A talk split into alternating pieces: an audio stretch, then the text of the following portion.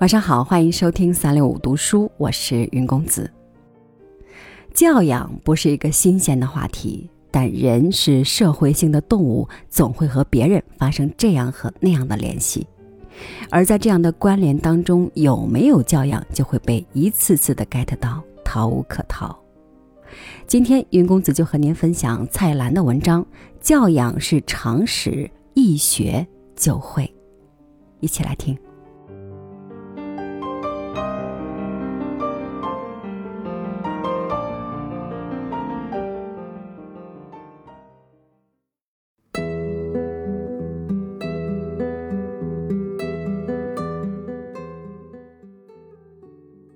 教养这东西，人家都以为要出自名门才能拥有，其实这是一种常识，只要稍微注意都可学到，和你的出身没有关系。没有教养的人是懒惰的人，不求上进的人，无可救药。一见大场面即刻出丑，在外国旅行被人歧视也是活该的。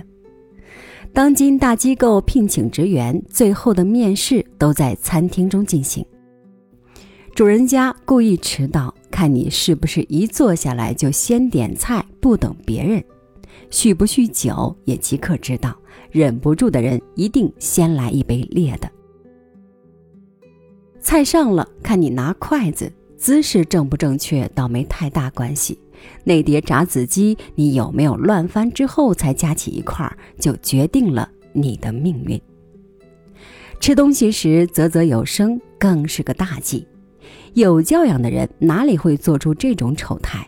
吃就吃，为什么还要啧啧啧啧呢？父母没教你，那你的家庭也没有教养。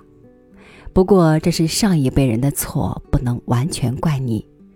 但是你出来社会混，连这一点小小的餐桌礼貌都学不会，派你去和对方的大公司兜生意，人家听到你啧啧啧啧，先讨厌了，一定谈不成。有些时候不必到餐桌看到，连面也不必见，听你的电话就能知道。等一等，你说，管理阶层一皱眉头，为什么不会说请等一下？这个“请”字难道那么难出口？是谁找他？为什么不能是“请问您是？”没有教养的女人比没有教养的男人更加不能容忍。快去向苏州姑娘学习吧，她们每一句话都像是征求你的同意。即刻命令手下把那东西拿来，也会变成“请你帮我把那东西拿来”。好不好？听到没有教养的人说话，总不当面指正。教养这一回事是自发的，自己肯学一定会，并非高科技。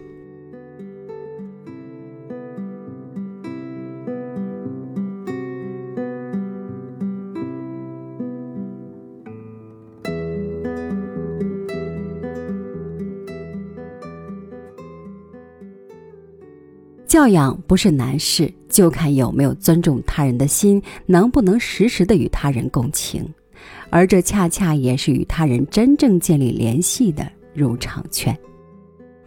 好了，感谢您收听我的分享，这里是三六五读书，我是云公子，咱们下期节目再见吧。